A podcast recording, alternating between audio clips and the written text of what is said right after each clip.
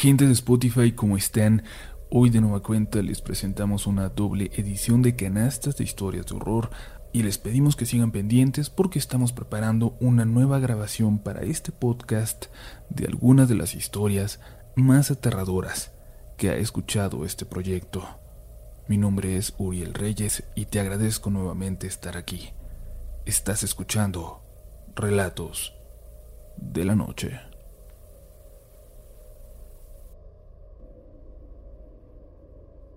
Trabajo para una empresa paraestatal y mi labor reside en tomar datos de ciertos equipos de medición todos los días a determinada hora en lugares específicamente establecidos. Uno de ellos es la antigua planta de Clorados 3 en el complejo Pajaritos, lugar donde fue aquella explosión donde murió mucha gente en el año 2016. Un día domingo hacía mi recorrido de lo más normal y me encontraba en estas instalaciones. Eran las 12 del día. El sol estaba todo lo que daba.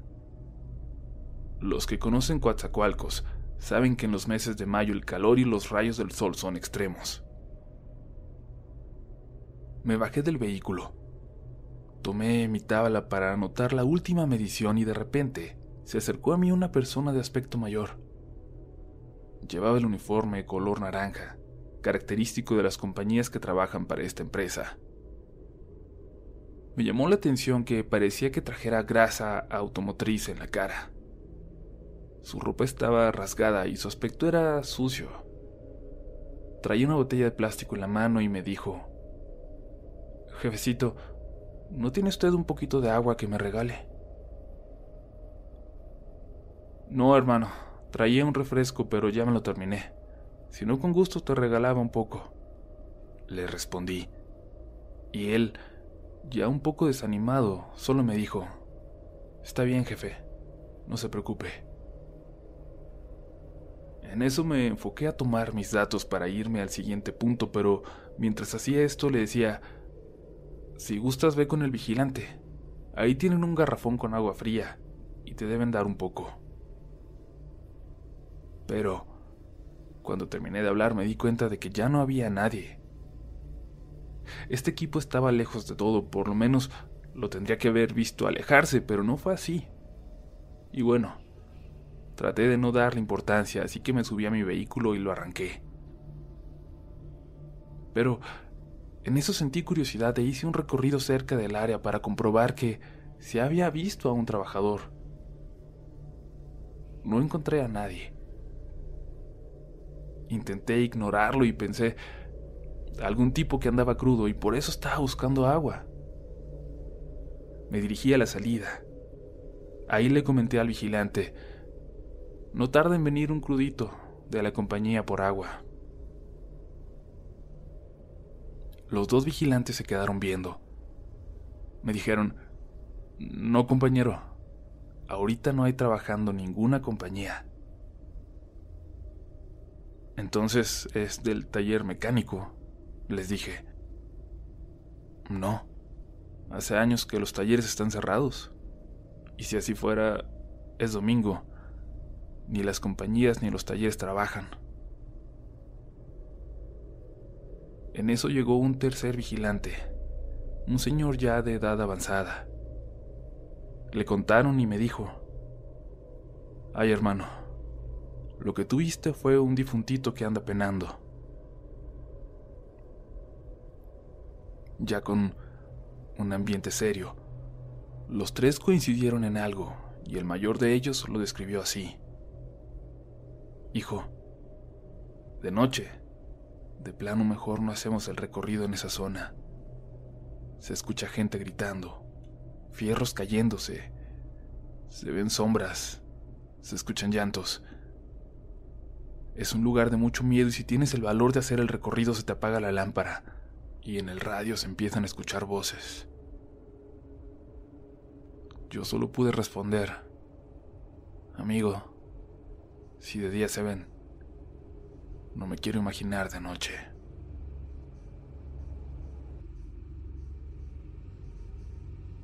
Desde que tengo uso de razón siempre he sentido pasión por este género de terror, en películas, libros, series Y es por ello que mi madre no deja de decirme que abro portales que no debo. Pues es muy común que en mi casa escuchemos pasos, voces, que objetos se muevan solos y hasta ver a un ser que se ha aparecido varias veces. Pero la historia que les voy a contar no sucedió en mi casa. Mi nombre es Mario. Vivo en una pequeña comunidad al oriente del estado de Aguascalientes, México. Hace ocho años me dirigía de la universidad a mi casa. La escuela se encuentra aproximadamente a 300 metros de la carretera 70 Oriente, y por esa zona está un cruce de caminos, el de esa carretera y el de un camino de 5 kilómetros que va al pueblo donde vivo. Ahora ya es carretera estatal, pero antes era solo un camino de terracería. El camino estaba sin alumbrado ni casa alguna en el trayecto en aquella época. Ahora hay algunas construcciones. Aquella vez eran las 4 de la tarde. Yo iba en bicicleta cuando, al llegar al crucero que les mencioné, me percaté de que había un olor fétido, horrible. Aunque es muy común que en esos caminos tiren animales muertos como gatos, perros o hasta vacas, por lo que pensé que ese era el caso. Pero esta vez el olor era demasiado fuerte. Recuerdo perfectamente que era un martes, pues todas las noches de ese día de la semana me reunía con mis amigos de Betulia, Jalisco, cerca de mi pueblo. Para ello, unos amigos pasaban en un vehículo por mí a la carretera 70 Oriente, pero yo tenía que dirigirme en bicicleta desde mi casa hasta ese cruce. Siempre lo hacía, y no me daba miedo para nada, hasta esa noche. Ya eran las siete cuando me dirigí al punto acordado, y al ir acercándome a la carretera me percaté de que había luces de patrullas y ambulancias. Al llegar confirmé que eran patrullas federales que resguardaban la zona del crucero, pero al preguntarles qué había pasado solo me dieron la orden de que me retirara. Como era costumbre, escondí mi bicicleta entre la maleza y como cada martes mis amigos pasaron por mí. La reunión transcurrió sin contratiempo alguno. Regresamos y mis amigos me dejaron, ahí donde horas antes había unas diez patrullas de policías federales. Me acerqué a la zona, pero no vi nada raro. Busqué mi bicicleta y comencé mi camino a casa. Siempre me gusta escuchar música mientras ando en bicicleta, pero para mi mala fortuna mi celular se había quedado sin pila. La noche estaba tan clara gracias a la luz de la luna llena que había. La temperatura también era bastante cómoda. Al comenzar a pedalear, vi perfectamente cómo una silueta cruzaba ese camino de terracería de un lado a otro. Pero no pensé en nada de otro mundo, incluso solo se me ocurrió que quizás era un preso que se había fugado, pues el centro de rehabilitación social El Llano se encontraba a unos tres kilómetros pero en cuestión de segundos escuché una risa burlona. Burlona pero con maldad. En ese momento la piel se me erizó. Incluso sentí como si la temperatura hubiese bajado unos cuantos grados. Me quedé inmóvil, no podía ni siquiera comenzar a pedalear mi bicicleta. Yo quería rezar, pero no podía ni recordar el Padre Nuestro.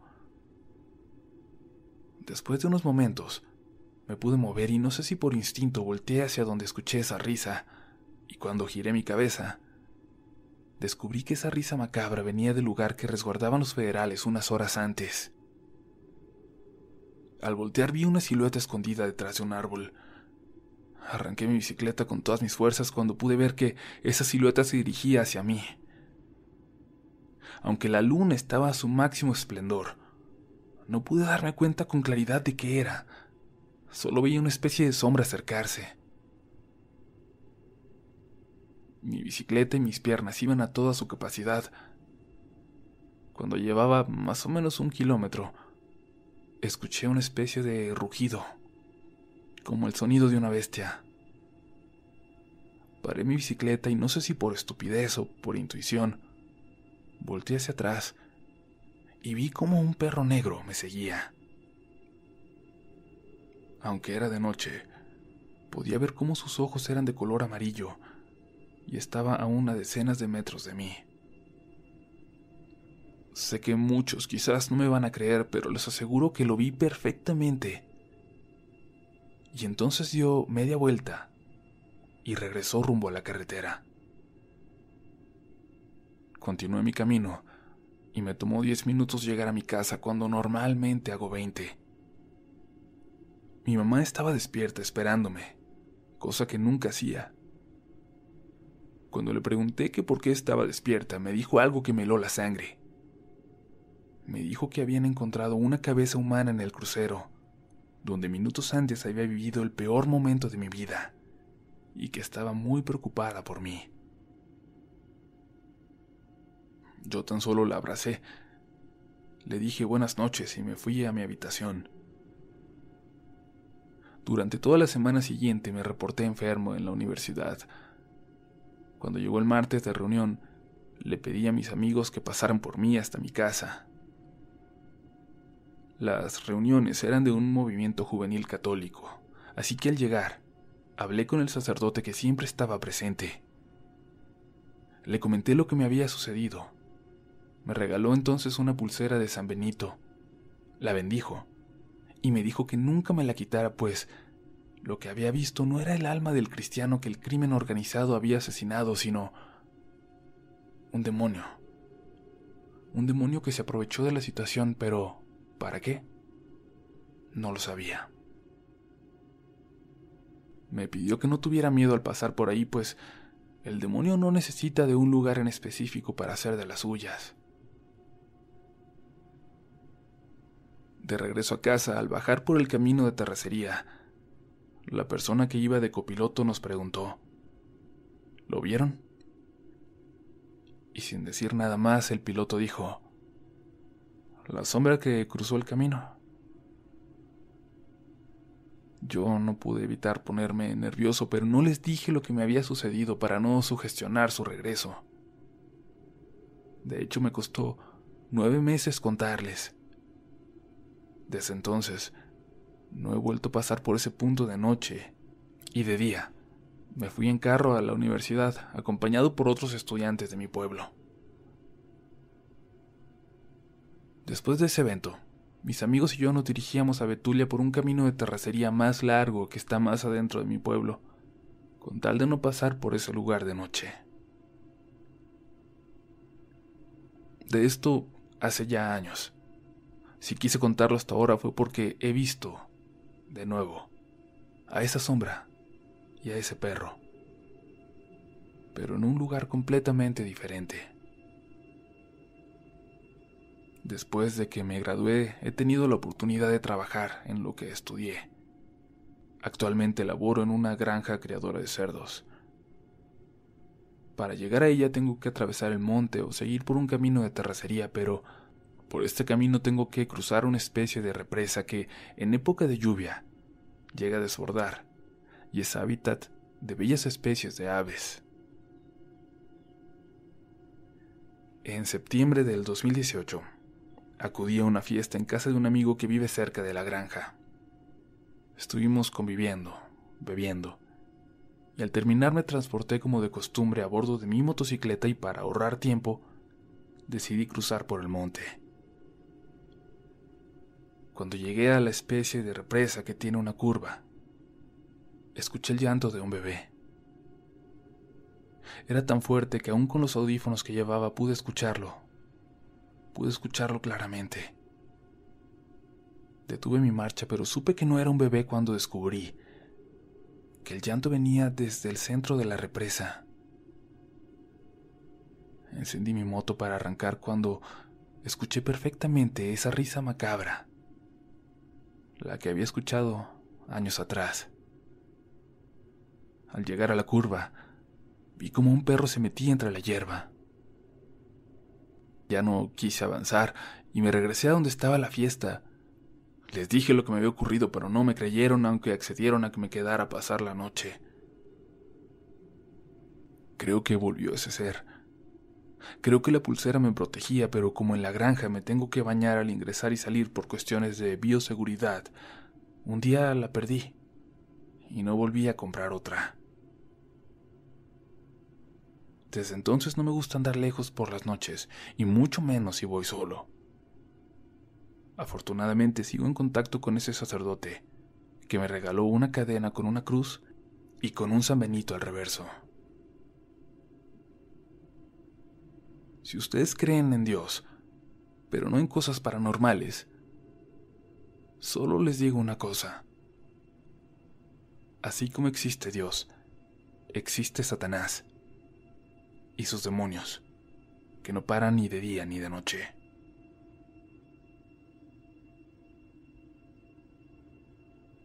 Hola comunidad. Nunca he tenido experiencias paranormales y por esta razón le pedí a mi mamá me contara una historia de tantas que ella conoce para compartirla con ustedes. Dicho esto, comienzo con el relato y espero lo disfruten. Esta historia sucedió en los años 50, en algún lugar de Sonora. Cuenta mi madre que mi abuela materna trabajaba en un campo agrícola y había días en los que tenía que quedarse a dormir ahí ya que se le hacía muy pesado ir y venir hasta su casa. Mi abuela tenía tres hijos que trabajaban con ella en el campo porque ella no tenía esposo. El patrón les proporcionaba unos cuartos para que durmieran ahí. En el campo había trabajadores de pueblos aledaños y los que vivían cerca obviamente se iban a su casa y regresaban al otro día por la mañana. Los que venían de lejos preferían irse los fines de semana a sus respectivos hogares. Cierta ocasión el capataz de dicho lugar les avisó que en los próximos días iban a necesitar palas y asadones, por lo que les dijo a los trabajadores que los que no contaran con dichas herramientas las consiguieran, ya que las que había en el campo no alcanzarían para todos. En aquellos tiempos era común que las personas tuvieran sus propias herramientas de trabajo. Mi abuela, al no contar con lo que le pedían, le dijo a su hijo mayor que él tenía que ir por las herramientas hasta la casa. Al día siguiente se levantaron muy temprano como de costumbre. Mi abuela preparó el lonche que mi tío llevaría para el camino, el agua y todo lo necesario para el viaje. Mi tío Pancho, en aquellos tiempos tenía 17 años. Mi madre lo describe como un joven tranquilo, trabajador y muy obediente. Según cuenta mi madre, su hermano Pancho salió en la carreta a las 9 de la mañana. Mi abuelita lo bendijo y le deseó suerte en el camino. El viaje era de cuatro horas aproximadamente entre ida y venida en la carreta. Pero mi abuela no se preocupaba ya que en aquella época no había tantos peligros en los caminos como ahora. Mi abuelo vio a su hijo perderse en el camino y sabía que tenía que estar de regreso entre las 4 y las 5 de la tarde. El resto del día transcurrió sin novedad. Cayó el atardecer y mi tío no llegó. Mi abuelita se preguntaba qué era lo que había pasado con su hijo, por qué tardaba en volver. Pancho sabía que debía regresar antes de que cayera la noche. Era el mes de agosto y el sol tardaba en ocultarse. Mi abuelita tenía la esperanza de que llegara antes de las ocho cuando aún se veía. Pero no fue así. Mi tío no llegó. Las horas pasaron y mi abuela y sus hijos solo pedían que nada malo le hubiera ocurrido a Pancho. Trataban de mantenerse positivos. Tal vez en una de esas el tío Pancho había decidido pasar la noche con los parientes y salir hasta el otro día. O tal vez se había sentido mal, o al caballo le había pasado algo. Esta y muchas ideas pasaban por la cabeza de la abuela. Incluso por un momento pensó en ir y pedirle una carreta prestada al patrón para ir en búsqueda de mi tío, aunque ya era muy tarde. En este punto de la historia, Mientras me la contaba mi madre, yo ya me estaba haciendo ideas en la cabeza. Creía que mi tío había sufrido un accidente o que le habían quitado la carreta a unos ladrones. Lo que les relataré a continuación me parece como sacado de un libro, pero mi madre jura que es real. Según esto, en aquellos tiempos el monte era bastante espeso Mi mamá cuenta que era fácil perderte, que antes el monte no era como ahora, que era muy tupido, que mucha gente se norteaba, y ya se habían dado casos de que se perdieran de esta manera. Mi tío conocía bien la ruta, ya que no era la primera vez que pasaba por ahí, pero supuestamente, al adentrarse en el camino que lo llevaría a casa, algo pasó. Mamá cuenta que uno se internaba en el monte y había distintos caminos y veredas que te llevaban a X o Y lugar. La gente los conocía bien. El día que mi tío fue por las herramientas, se perdió en el monte. Dicen que solo estaba dando vueltas en el mismo lugar como si fuera un laberinto. No llegaba a ninguna parte. Todos los caminos se veían iguales y pues nada. Se quedó atrapado por llamarlo de alguna manera. El caso es que entre vuelta y vuelta le cayó la noche, y mi tío para esas alturas del partido ya estaba asustado. El caballo cansado. Ya había perdido hasta la comida que llevaba. En su desesperación ni siquiera supo dónde quedó el agua. Estaba perdido en esa oscuridad y por si fuera poco, nadie pasaba por ahí. O al menos, eso era lo que él creía. Mi tío les contó que solo escuchaba sonidos de animales nocturnos y nada más. Tenía miedo y ya sin fuerzas, sin fuerzas de nada, dice que bajó de la carreta. Viéndose solo, comenzó a llorar de la desesperación. No entendía qué estaba ocurriendo. No sabía cuánto tiempo había transcurrido. Perdió la noción del tiempo. Se veía solo, sentado en el suelo, sucio, con hambre, con sed, cuando a lo lejos escuchó que se aproximaban unas voces y con las fuerzas que le quedaban, gritó, ¡Ey! ¡Ey, acá estoy! No tengan miedo, no les voy a hacer nada, estoy perdido. Los que se acercaban eran dos hombres a caballo.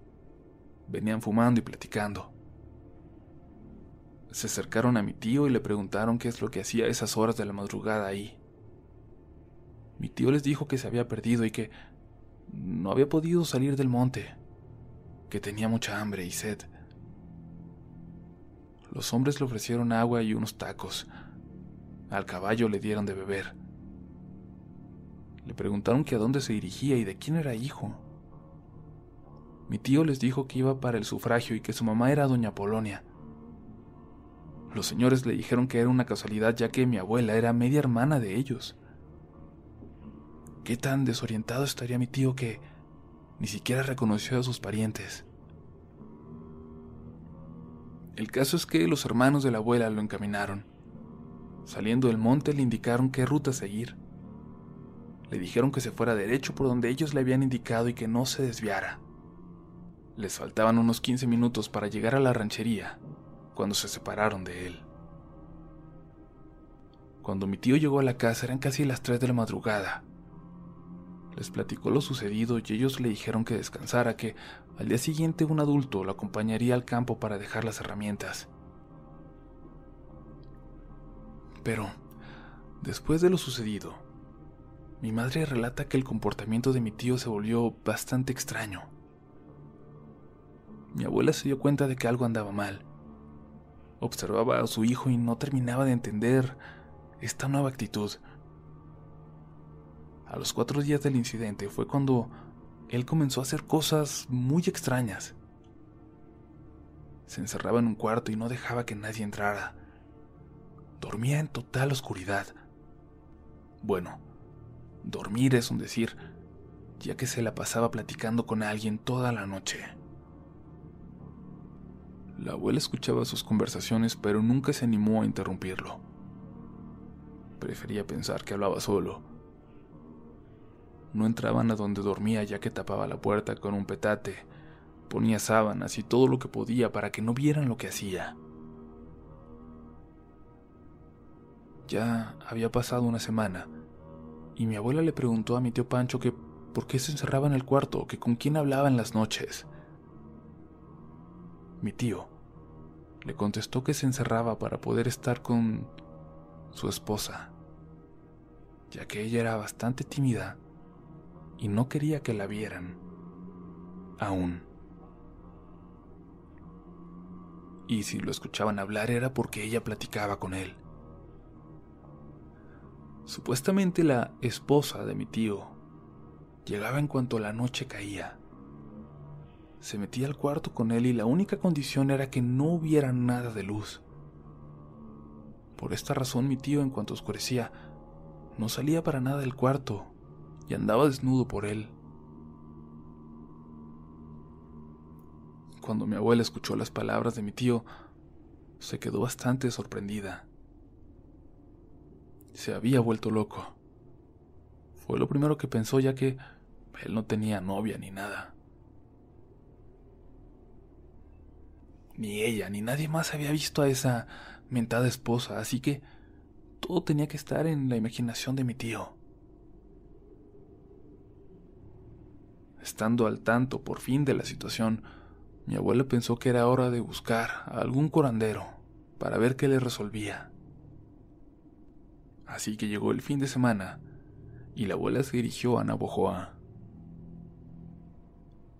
Caminando por el lugar, le salió al paso una húngara, como le llaman ahí a las gitanas, quien al verla le dijo, Deme 20 centavos y le digo la suerte. Mi abuela le respondió que no, que no le interesaba. La húngara le volvió a decir que la dejara leerle la suerte, que ella solo deseaba ayudarla. Mi abuelita se volvió a negar y la mujer le dijo, Ándele, señora, déjeme ayudarle. Usted tiene a uno de sus hijos malito. Cuando la abuela escuchó esto, cambió de opinión. Le dio los 20 centavos y la húngara le dijo que le soplara tres veces a la moneda.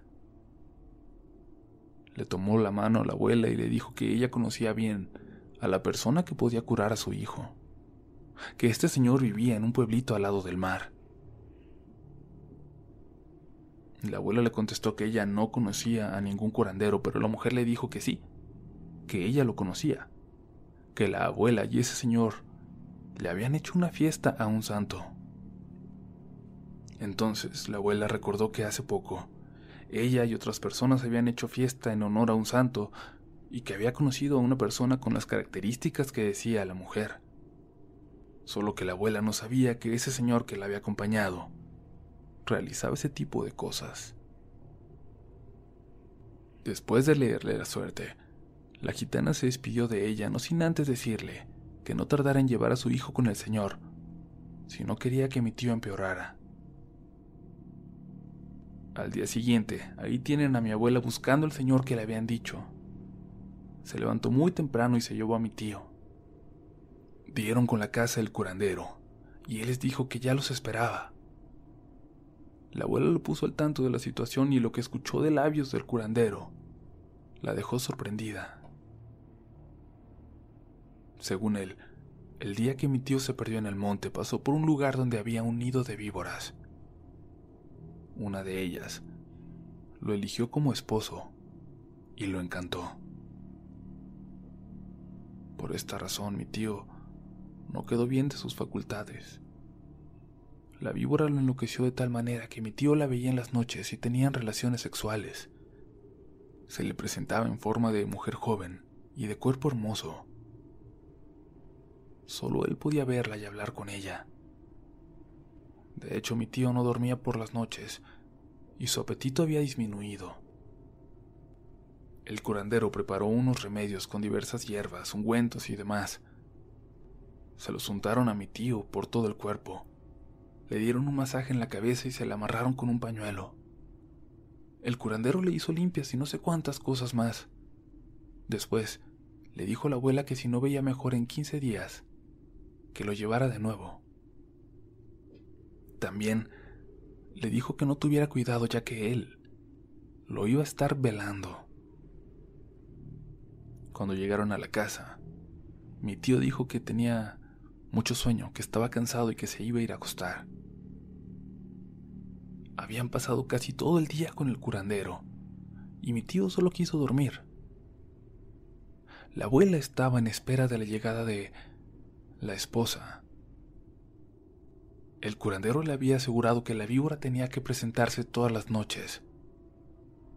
Pero en algún momento el sueño venció a mi abuelita y todos en la casa se quedaron dormidos. Al día siguiente mi tío despertó muy alegre, se notaba diferente. Mi abuela le preguntó si había venido su esposa a visitarlo, ya que ella se quedó dormida por el cansancio. Mi tío le respondió que sí, pero que su mujer le había dicho que era la última vez que lo visitaba, que estaba enferma, que le dolía mucho la cabeza y que además le molestaba su olor. Su esposa le dijo que apestaba y que ya no pensaba volver. En efecto, el curandero le había dicho a la abuela que a la serpiente le iba a resultar desagradable el aroma de estas hierbas y que esto le iba a alejar de mi tío.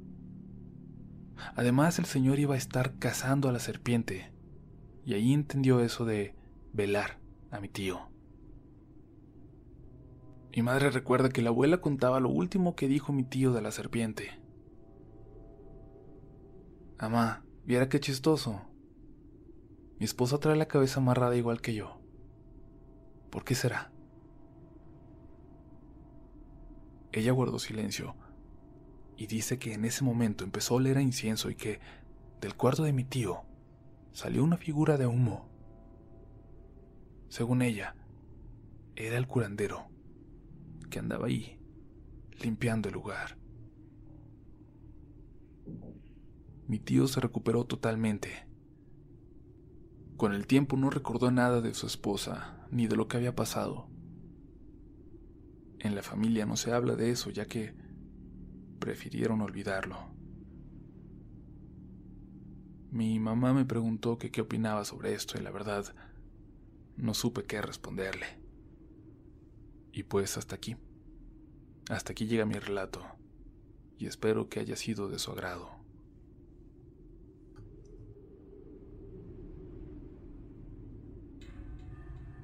Hola amigos de la comunidad Relatos de la Noche. El siguiente relato es algo corto pero muy significativo, de gran misterio y terror para mí. La historia de La cabra que ríe por las noches, publicada recientemente, me hizo recordar este suceso. La historia es de mi abuela que en paz descanse. Ella contaba que cuando era joven vivía en una comunidad llamada San Antonio de los Horcones en Aguascalientes, cerca del municipio de Jesús María. Esta comunidad en ese tiempo era una especie de pueblito y no tenía tanto alumbrado público como ahora. La abuela contaba que tenía que levantarse de madrugada para esperar a unas amigas e ir a trabajar, y cuando decía de madrugada se refería a las tres o tres y media, ya que el lugar en el que ella laboraba estaba muy retirado de su hogar. Una de esas noches, con ella ya en la espera de sus amigas, Dice que escuchó su nombre, Esperanza, que alguien lo decía, o casi lo gritaba afuera de su casa, lo cual la extrañó y salió para ver quién era. Sin embargo, lo único que veía era una sombra que figuraba una especie de cabra o de chiva. Esto lo podía ver gracias a la poca luz que había por la luna de esa madrugada no le tomó demasiada importancia ya que su padre, mi bisabuelo, tenía animales. Después de esto se metió a su casa para seguir esperando, pero no pasó mucho tiempo cuando volvió a escuchar su nombre, pero ahora de una forma más clara. Esto la pasmó y por un momento dudó en salir nuevamente, pero se armó de valor y gritó, gritó uno de los nombres de sus amigas. Ramona, ¿Eres tú? Nadie contestó. Esto provocó que se asustara, pero decía ella que lo más extraño era que cada vez que se asomaba, la cabra estaba más cerca de su pequeña casa. Nuevamente, dice que volvió a escuchar su nombre, pero parecía que aquel o aquello que lo decía, la llamaba de manera más insistente. Decía que después de tantas insistencias de la voz, ya no quería ni salir, pero fue tanta su curiosidad por el saber qué o quién decía su nombre, que se asomó una última vez, pero ahora por un pequeño orificio que tenía la puerta de su humilde casa. ¿Y cuál fue su sorpresa al ver por ese pequeño orificio? Ahora de una manera más clara, podía vislumbrar al animal, el que anteriormente ella notó que se iba acercando más y más a su casa, y que de la boca de éste salía el sonido que claramente identificó como su nombre. Esto la dejó impactada, e inmediatamente fue y levantó a mi bisabuelo. Él al principio no le creía, pero escuchó que alguien decía el nombre de mi abuela, e inmediatamente tomó su machete y linterna para ver quién era el graciosito que le estaba asustando, y salió de la casa. Mi abuela, algo preocupada porque mi bisabuelo ya había tardado, no hallaba ni qué hacer cuando de pronto escuchó que unas pisadas se acercaban a su casa y abrieron la puerta. Era mi bisabuelo que había regresado de inspeccionar el terreno. Decía ella que regresó algo molesto pero a la vez desconcertado. Le preguntó que qué había pasado, que quién era o qué era. Pero mi bisabuelo le contestó que no había nada allá afuera, que revisó de cabo a rabo todo el terreno y no encontró nada, que incluso revisó a sus animales y todos estaban en sus corrales. Pero sí hubo algo que le extrañó y le hizo tener algo de miedo. Le dijo a mi abuela que posiblemente aquello que vio y escuchó no era una chiva ni ninguna cabra. Aquello que había visto y escuchado era el mismísimo demonio. Mi abuela sentía que el corazón se le salía del pecho y le preguntó que cómo sabía eso. Y el bisabuelo le contestó que, pese a que no encontró nada, sí percibió que de entre la oscuridad y lo poco que alumbraba su lámpara, alguien lo veía, que se sentía observado y que también le llegó un olor como a podredumbre, como animal muerto o huevo podrido. Ese olor que algunas veces identificamos como azufre. Mi abuela después de esto vivido, decidió no volver al trabajo en el que ella laboraba y buscó mejor un lugar cerca de su casa, para así no volver a pasar por ese tipo de situación. Amigas y amigos de esta comunidad, espero que les haya gustado esta historia de mi abuela. Les mando saludos y bendiciones.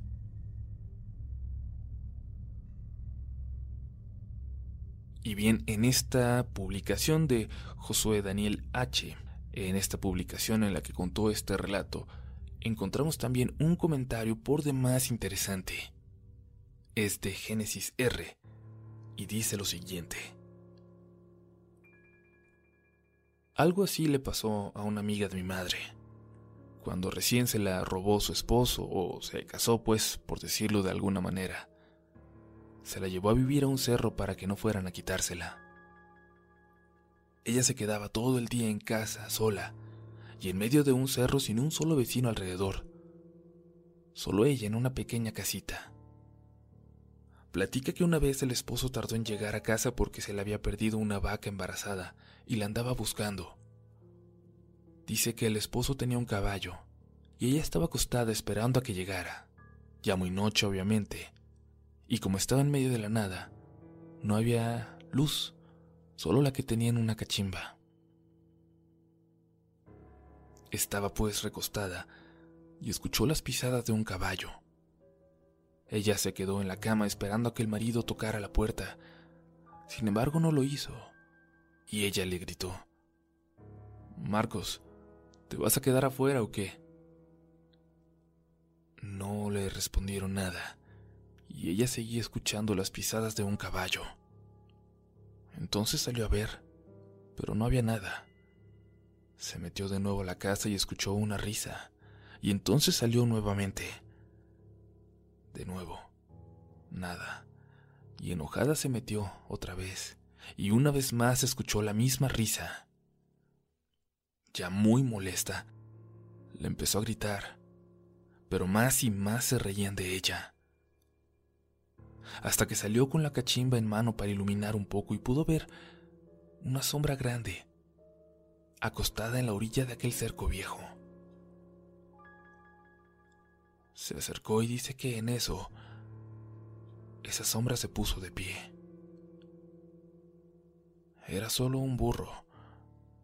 Ella se iba a meter de nuevo a su casa cuando volvió a escuchar la misma risa y volteó a ver. Y se sorprendió al ver que era el burro. Era el animal. El que estaba riéndose de ella. Se le quedó viendo y éste le sonrió. Enseñó sus dientes con una enorme sonrisa. En eso escuchó cómo venía su esposo en su caballo. Y ella gritando le advirtió. El burro. El burro. Pero el esposo ya no pudo ver nada. Le preguntó a qué burro se refería y le señaló en qué parte estaba. Entonces él buscó con su linterna para buscar las huellas de la bestia, pero no había ninguna, ni rastro de que estuviera echado. Nada. Después de eso, ella ya no quiso quedarse más allá, ni regresar a ese lugar donde vivió los primeros días de su matrimonio. Hoy tiene casada casi 30 años y no dejan de pasarle cosas extrañas a esa familia. ¿Les parecen extrañas esas historias, amigas y amigos de relatos de la noche? Historias de animales, de bestias que de pronto hablan y sugieren conductas antinaturales. Después de recordarles claro que si conocen historias similares, las compartan con nosotros en los comentarios vamos a contarles una más. Una anécdota todavía más extraña que nos compartió Nayeli García. ¿Están preparados? Pues sigan escuchando. Hola comunidad, lo que les voy a contar no me sucedió a mí, pero desde que conozco esta historia, me causó gran curiosidad e incluso temor no sé si alguien sabe o ha pasado por algo parecido. La voy a contar en primera persona, como conocí la historia. Cierto día, regresando del trabajo con otros compañeros, Carlos, Juancho, Tito y yo, nos encontramos una tienda rozando a las seis de la tarde. Por el calor y la caminata todos teníamos sed, pero solo Juancho se metió a comprar un refresco para todos. Los demás avanzamos unos pasos y después nos quedamos parados esperando que nos alcanzara. Pero al pasar de unos minutos y ver que no salía, decidimos regresar y buscarlo. Pero ya no había tienda. Solo eran bardas derrumbándose, y lo peor fue que no encontramos a Juancho por ningún lado. Nunca vimos pasar a nadie, o algún carro, o caballo, o algo que se pudiera haber llevado a nuestro amigo en tan poco tiempo sin mencionar que no dábamos crédito a lo que vimos. Una tiendita fantasma. Lo buscamos por días, igual su familia, en pueblos vecinos, zanjas, barrancas, en el monte, pero no lo encontramos. Cuando se cumplió un año de su misteriosa desaparición, fuimos todos al mismo lugar a prender una veladora. Era la misma hora aproximadamente. Nuestra sorpresa fue grande al ver la tiendita y ver de espaldas a Juancho dentro de ella. Carlos entró y lo tomó de los hombros. Todos los demás mirábamos desde afuera la escena. Carlos le preguntó dónde había estado, casi al borde del llanto. Juancho lo miró con cara extraña y le dijo, Pues aquí. Ya llevo el refresco, ya lo fue a traer la señora, lo acabo de pagar. Carlos le pidió salir y ya no comprar nada, pero Juancho insistía en esperar su refresco porque ya lo había pagado y tenía mucha sed. Fueron solo unos segundos que parecieron minutos. Todos desde afuera les pedimos que salieran y cuando por fin lo hicieron empezamos a contarle a Juancho lo que estaba pasando. Nos miraba a todos con cara de terror y de repente se desplomó. Lo llevamos a su casa y nadie creía que Juancho hubiera vuelto después de tanto tiempo. fueron por una curandera porque estaba como ido. Y cuando le platicamos a la señora todo lo que había pasado, dijo que lo teníamos que haber sacado con el rostro cubierto, porque al recibir de golpe un año perdido, él podía morir. Curó a Juancho y nos dijo que no sabía si se iba a salvar, pero al pasar de tres días, nuestro amigo murió sin decir más. Al final, por lo menos supimos dónde quedó Juancho y su familia tuvo una tumba donde llorar. Esto pasó hace más de 50 años. Espero les haya gustado esta historia y es solo para relatos de la noche. Gracias por leerme. Extraño, ¿verdad? ¿Ustedes qué creen que haya ocurrido? ¿Cómo explican un salto en el tiempo de este tipo? ¿Recuerdan nuestro video de los sucesos extraños en la rumorosa? ¿Creen que puede haber sido algo similar? Vamos a dejarlos por ahora prometiéndoles que vamos a regresar antes de que se lo esperen con nuevas historias. Mientras tanto, síganme en Twitter, díganme qué quieren escuchar en arroba upolch, donde será un placer leer sus recomendaciones. Que tengan una linda noche, que esté llena de pesadillas, y nos escuchamos en la siguiente edición de Relatos de la Noche.